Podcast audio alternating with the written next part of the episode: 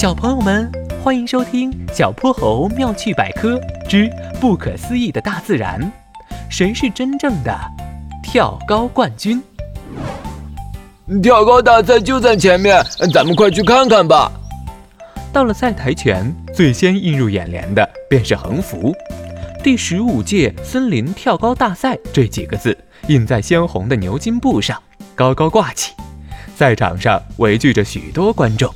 大家议论纷纷。你们觉得今年的冠军会是谁呢？当然是袋鼠先生了，他轻轻松松就能跳到三米呢。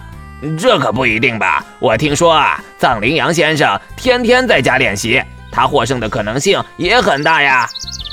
选手们正在侧方区等候，他们一个个摩拳擦掌，跃跃欲试。有请下一位选手，袋鼠先生。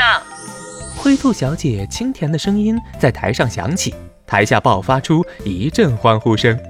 小泼猴在哼哼猪的耳旁说道：“看来袋鼠先生人气很高嘛。”袋鼠先生一步步走上赛台，他的那双大长腿令人难以忽视。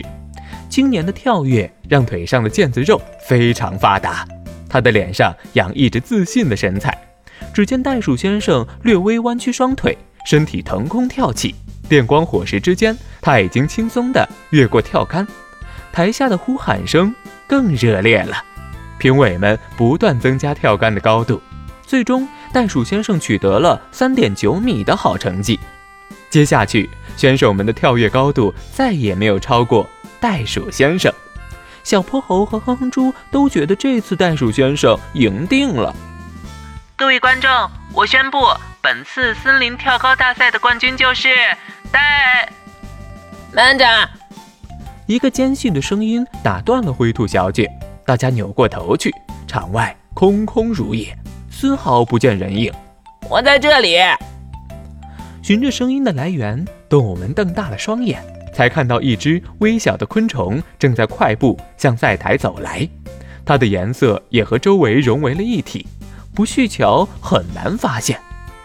这不是刚刚那位莫禅先生吗？是啊，听说他之前打败了跳蚤，成为昆虫界推举的新选手呢。莫禅在赛台前灵巧的一跃，便登上了赛台。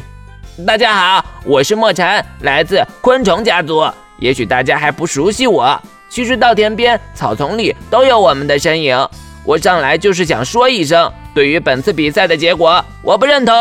别看我只有片叶子那么大，但我的跳高能力一点都不输给袋鼠先生。一位观众说道：“莫禅先生，我记得你的成绩是七十厘米吧？”台下顿时笑成一片。七十厘米，我也能轻轻松松的跳过。莫禅先生再次开口：“我知道，对于在场的大多数人来说，都是能轻松跳过的高度。”但我的身高只有三毫米，七十厘米是我自身的三百多倍。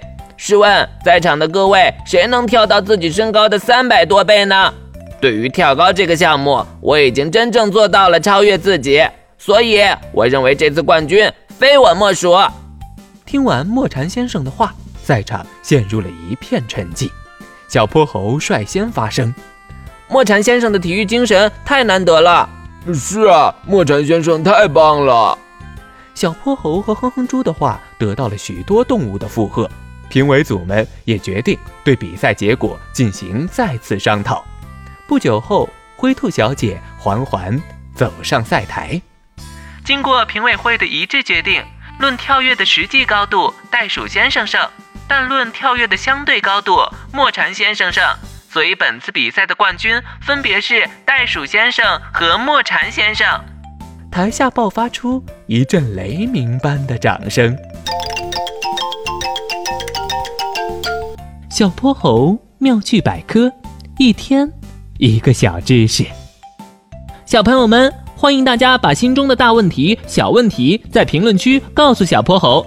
如果你的问题被选中，小泼猴不但会用一个故事告诉给你答案。还会有一件小礼物送给你哟。